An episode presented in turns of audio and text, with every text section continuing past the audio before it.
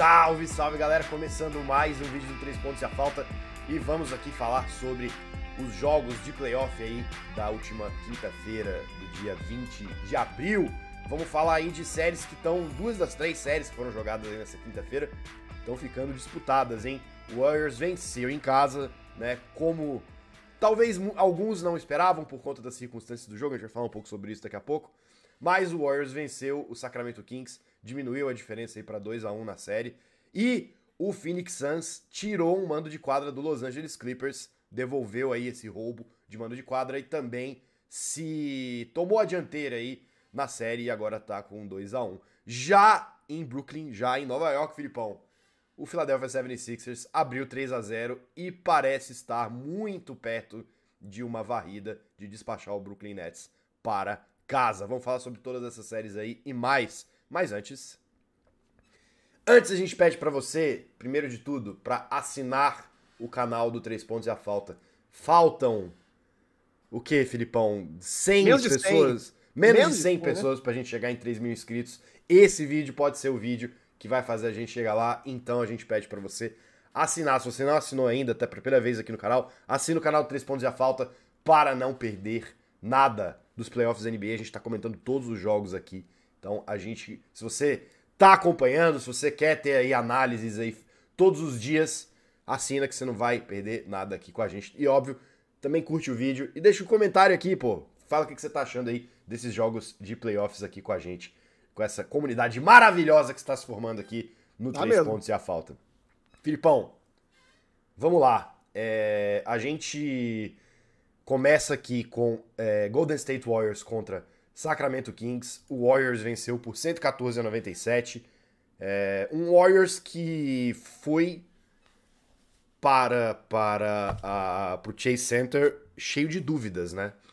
Porque isso é um negócio que a gente acabou não conseguindo comentar, porque aconteceu depois que a gente publicou o nosso vídeo sobre o jogo 2, que foi a punição ao Draymond Green, né? exato, né? Porque exato. ele ele teve um Bom, todo, todo aquele lance dele com o Domantas Sabonis no jogo 2, enfim, a NBA interpretou aquilo como, como uma, uma atitude antidesportiva e suspendeu o Draymond Green pelo jogo 3. Então ficou aquela dúvida, aquela interrogação sobre como que o Warriors ia atuar sem Sim. um de seus pilares defensivos e um de seus pilares como um todo, né? A gente sabe da importância do Draymond Green, né?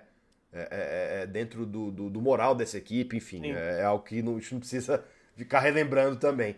Só que, cara, parece que o Draymond Green tava no espírito de cada um dos jogadores do Warriors, porque é, os caras correram, viu? Meu Principalmente amigo, no, Kevon, no Kevon Looney, né? Parece que ele jogou pelos dois, Looney, cara. Exatamente. É. O cara com 20 rebotes, ele não simplesmente não deixou, não deixou Loucura. o garrafão desguarnecido em nenhum momento na partida e foi um grande diferencial e ajudou ali, né, todos os todos os outros jogadores que obviamente tiveram a pontuação que se espera, né? Curry 36, o Wiggins 20, o Jordan Poole com 16 pontos. Souza até arrisco até dizer que o Jordan Poole finalmente apareceu nessa série, né? Depois de passar dois jogos praticamente sumido. E o Warriors venceu com, com, com um placar até confortável, né? Apesar, da, apesar do, do, do jogo ter ficado bastante disputado ali no primeiro tempo. Como é que você viu isso aí?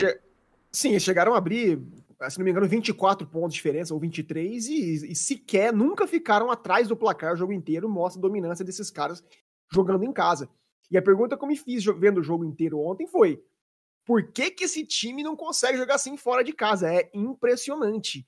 A, a diferença na entrega, na concentração, na maneira como eles correm, como eles lutam, como eles brigam. E quando você joga com esse espírito, cara, ausências são muito bem supridas ajustes táticos são irrelevantes perto dessa vontade toda, dessa diferença de ímpeto, de, de, de raça. E é o que a gente viu ontem, e foi, para mim, o fator decisivo do jogo, mesmo sem o Draymond Green e mesmo sem o, o Gary Payton, que também, antes do jogo, foi notificado que ele não estaria disponível. Ou seja, sem talvez os melhores defensores, os melhores defensores desse time do, do Warriors, eles combateram fogo contra fogo, que foi notícia que a gente teve antes do jogo, que em vez de colocar o Kaminga ou o Muri no time, no lugar do Draymond, o Steve Kerr colocou o Jordan Poole como titular.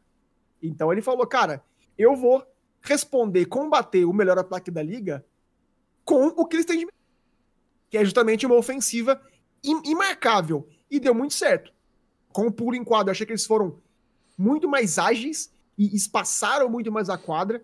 E por ter esse time mais leve, na defesa eles conseguiram trazer esses jogadores do perímetro, quando precisava, rapidamente, para compor debaixo da cesta uma, um, um, muro, uma barreirinha de três jogadores, que sempre que Kings penetrava, não conseguia fazer essas bandejas de modo mais tranquilo, e forçou o Kings a 15 turnovers.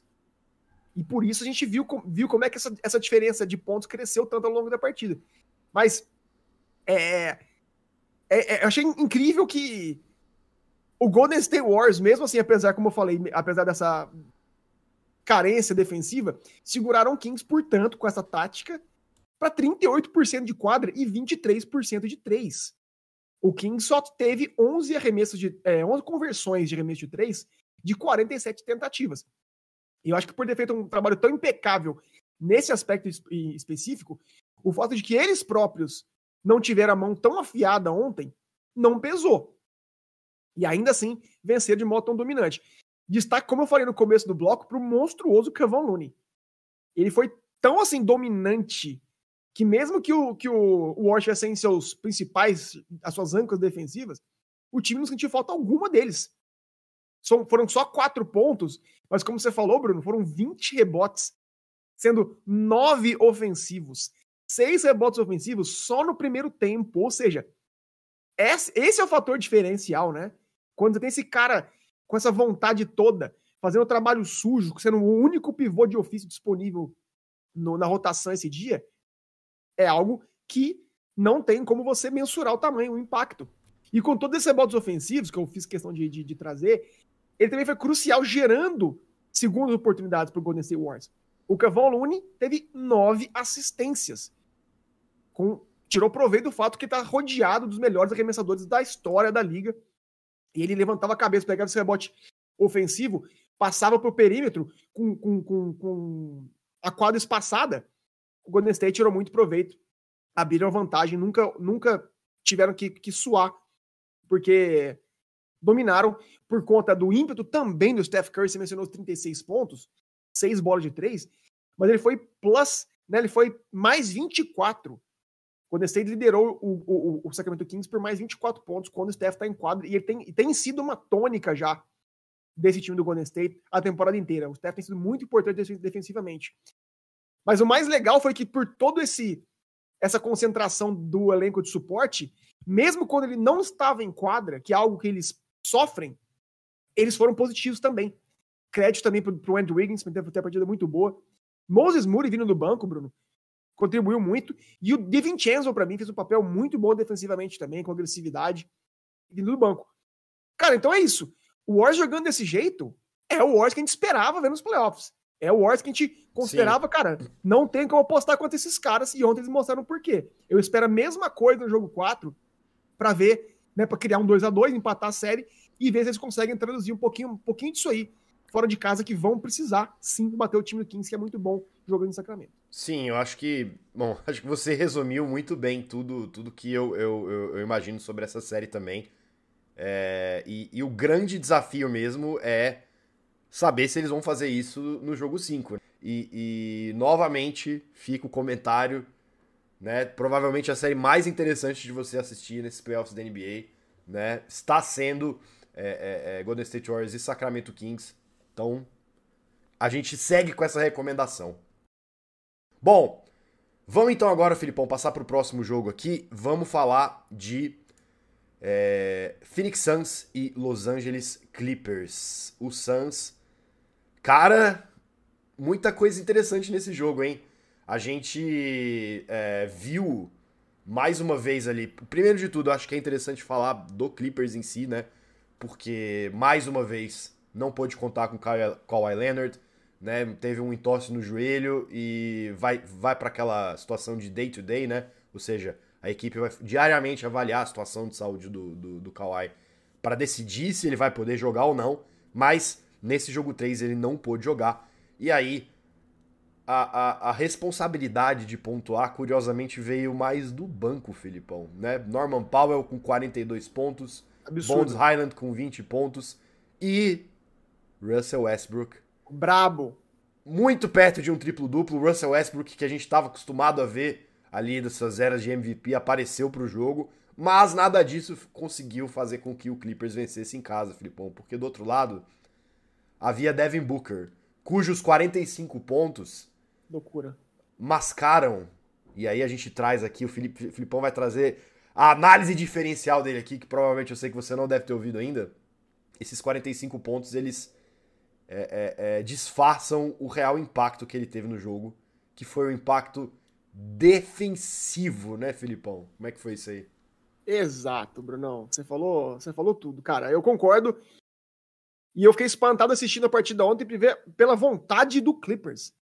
Acho que não faltou nem um pouco de ímpeto, de, de garra, de, de fé neles mesmo, mesmo sem os dois melhores jogadores deles em quadra, né? E eu acho que só o torcedor do Suns não se sensibilizou com como que esses caras correram, marcaram, brigaram, deram, deixaram a alma mesmo ali dentro da, da Crypto.com, né? Sem, de novo, as duas estrelas ao redor das quais o time foi construído, né? Que foram descansadas o ano inteiro para que pudessem chegar justamente nesse momento e entregar. E não aconteceu. É impressionante. Fica muito difícil. É impressionante. Né? E apesar de tudo, eu vou, eu vou falar de novo disso no final, antes da análise do, depois da análise do jogo, mas apesar de tudo isso, Bruno, o Clippers só não venceu por detalhe. Eles chutaram 54% de quadra contra 48% do Suns e 43% de 3 contra só 37% do rival. Ou seja, um, um, um aproveitamento de quadra muito maior que em condições normais o time venceria completamente de modo tranquilo.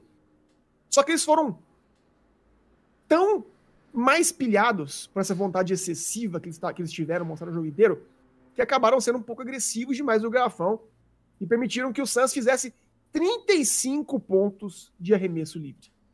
Não tô equivocado. Caramba. O Suns foi pra ali, o Suns foi pra linha de arremesso livre, Bruno, 46 vezes, cara. Um absurdo. Contra apenas 19 pontos do Clippers nessa área. Ou seja, se é um pouco mais equilibrado, como o jogo foi apertado ou decidido nos últimos minutos, o Clippers venceria, mesmo com o monstro Devin Booker, que você falou, 38 pontos. Ele teve 38 pontos no jogo 2 e 45 ontem, Bruno. Chutando 18 de 29 de quadra, 3 bolas de 3, 6 de 7 lances livres. E ele tem feito, curiosamente, uma média de 36 pontos nessa série, chutando impressionante 60% de quadra. 41% de 3. Ou seja, o Devin Booker tá. Ele é, é literalmente imarcável essa série. Por conta da presença do Kevin Durant, obviamente, que preocupa o Kawhi. E ele acaba sobrando, né? Com, com menos marcação. Mas eu concordo contigo. O, o plus-minus dele foi só mais 3 ontem. E esse número engana muito. Porque ele tem sido muito mais importante defensivamente do que esse número mostra. E quem tem assistido os jogos do Suns também percebe isso e vai concordar com a gente. Eu acho que ele tem sido um fator decisivo no aspecto defensivo, com a ausência, né, com a troca das âncoras defensivas desse time, Cameron Johnson, Nikhil Bridges, Jay Crowder, ele cresceu. E não é só de agora. Ele, em determinado momento da temporada, que ele foi líder de plus-minus da, da, da NBA inteira. Isso mostra como que ele incorporou isso no seu jogo e pode fazer diferença nos próximos anos. Mas, Bruno, para fechar, para mim, a história do jogo é a ausência do Kawhi. Né? E eu fico aqui pensando, cara. Quando anunciaram a ausência dele, eu até falei com você. Eu falei, cara, jogo 3. É, muito estranho. Eles, cons eles conseguiram roubar a mão de quadra lá em Phoenix. O jogo vai para Los Angeles, de frente suportou seu, pro seu torcedor, que aguentou o ano inteiro assistir esse time sem as estrelas, que não, peraí, ele tá sendo poupado. O Paul George tá sendo poupado. Vão chegar bem nos playoffs. E não, e não foi disponível, não estava disponível. E eu não sei o que pensa do Kawhi mais, cara. Que quando ele tá em quadra, ele para mim é top 5 hoje é. da NBA. Mas, cara, dá para confiar nesse cara? O, o no, que que os Numa liga Bomber... que disponibilidade cada vez mais é um fator decisivo para tudo, né? Porque a gente tem essa frequência de jogos gigante e, e, e, e e cada vez mais isso até conta para desempenhos individuais, né? A gente vai ter, por exemplo, mudanças nas regras de votações para seleções da, da, da, temporada e você tem uma elegibilidade de mínima de jogos, vai ter que jogar um mínimo de jogos. Então, assim, e tá realmente. Tá Eu, eu acho que são medidas justamente para tentar remediar um pouco situações como essa do Kawhi, cara. É, é, é, é muito estranho, cara. Não, não tem o que dizer. É muito estranho. Eu não, e eu não tô nem dizendo aqui, cara. Eu não tô nem duvidando da lesão dele. Eu acho que se. É, acho que assim, eu tô assumindo que, cara, é inconcebível os caras é, descansarem o Kawhi no jogo 3 de playoff, né? Mas assim, se ele realmente tivesse descansando, é, tivesse lesionado, a outra questão é, cara, dá para confiar na saúde desse cara. Dá para investir um ano inteiro, uma temporada inteira ano que vem, esperando que ele vai entregar nos playoffs para ele não entregar de novo, para ele se machucar, é. ou o Paul George se machucar de novo também. Se eu sou os donos do, do, do Clippers, eu fico com a pulga atrás da orelha, Bruno. Porque, ah, mas foi um jogo só, ele vai voltar no jogo 4. Mas perderam o mando de quadra de novo, que vocês conseguiram ganhar em Phoenix, de maneira tão suada. Cara, esse jogo pode ter sido o jogo decisivo da série. A gente não sabe, né? Porque se o Suns vai lá e ganha agora o jogo 4, meu querido, 3 a 1 voltando para a série para Arizona, já era. E todo esse planejamento, toda essa paciência que o Clippers teve com as suas estrelas, vai por terra. É complicado, Filipão. É complicado, a gente vai ficar de olho. É... Curiosamente, até esse jogo do, do Suns é um dos jogos que não vai ter um descanso de dois dias, né? Porque eles já voltam a se enfrentar agora no sábado, né? E vamos ver, eu concordo 100% com você. Eu acho que essa estratégia do Clippers até agora não tá rendendo tanto. Bom, vamos falar aqui agora para fechar o vídeo, Filipão, de Brooklyn Nets e Philadelphia 76ers. Essa é uma das séries que parece que está se encaminhando para um fim, né? A gente já tá chegando aqui naquela inevitável marca do 3 a 0 que, bom, quando chega nesse ponto é praticamente sacramentado aí a decisão dessa série. O, o Sixers até né, é, foi muito interessante, acho que pro Sixers essa vitória, e obviamente tem vários asteriscos aí no que eu vou falar, porque, bom, não é um time do Brooklyn Nets tão forte quanto ele já foi em outras temporadas, mas a gente viu um roteiro muito parecido com o de outras séries de playoff que o Sixers disputou, na qual eles começaram a ser dominados, né? E não pareciam ter uma resposta, ou não pareciam ter força de vontade para conseguir é, superar esses desafios. E superaram, né? Eu acho que se teve uma coisa que o Sixers mostrou nesse jogo foi resiliência. Resiliência de, de, de, superar um, um, uma, um, um, jogo adverso, né? E, e, e, e teve ali o, o, James Harden ejetado, enfim.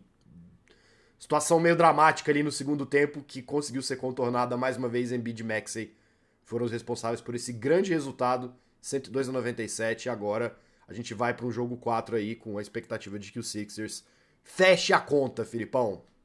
Cara, quando a gente achou que essa série não podia entregar mais nada, eles vão lá e surpreendem a gente com o melhor jogo até agora. Jogo maluco, que teve de tudo. Sixers perdia, Bruno, por 5 pontos, faltando 2 minutos e 15. E ganhou. Harden e Claxton ejetados em lances que para mim sequer mereciam falta técnica. Aliás, a arbitragem foi horrorosa ontem. E o lance em que de fato merecia ejeção, que foi a ejeção do Embiid, quando ele tentou. Quando o, ele estava no chão, o Claxton tentou fazer um step over, né? Ele tentou passar por cima dele, e ele levou isso como desaforo. Ele, ele, ele, levou a, a, perna, deu um chute na virilha do, do Claxton, para dizer assim, né? Para chamar de virilha. E esse era o lance que tinha que ter sido ejetado. Tinha que ter tido uma ejeção e não rolou. E foi determinante no final do jogo, e vou chegar lá, né? Brooklyn começou o jogo com a mesma tática que eles encerraram, né? Que eles eh, tiveram muito sucesso no jogo 2, que é ir para o small ball. Eles colocaram o Royce O'Neal e, e, e, o TJ Warren para jogar grandes minutagens. Eles abriram a, a, a quadra, passaram a quadra e obrigaram o Embiid a sair do garrafão e confiando que a bola deles ia cair. E caiu. Bridges, para mim, teve mais um grande jogo. 26 pontos com 4 bolas de 3. DeWitt com 20 pontos. Cam Johnson com 17. E do outro lado, quem segurava essas pontas, quem mantinha o Sixers vivo no jogo, era o Harden, que foi ejetado. Então, assim, nesse ponto, tudo estava dando certo para o Brooklyn. Era quase certa a vitória deles. Mas aí o Maxi tirou forças de onde ele não tinha. Incrível como é que esse cara de 20 e poucos anos tá sendo protagonista do Sixers na série. Sim. Incrível, né? É impressionante mesmo. Trouxe de volta o Sixers pro jogo, 25 pontos para eles, eram 5 bolas de 3. oito pontos seguidos no clutch time e colocou os Sixers na frente, faltando 44 segundos. E foi então que o Embidão, que era para que teve só 14 pontos, teve um jogo muito complicado, fez só cinco arremessos de quadra, cinco conversões da arremesso de quadra em 13 tentativas, foi nulo, uma vez mais ofensivamente de novo, né?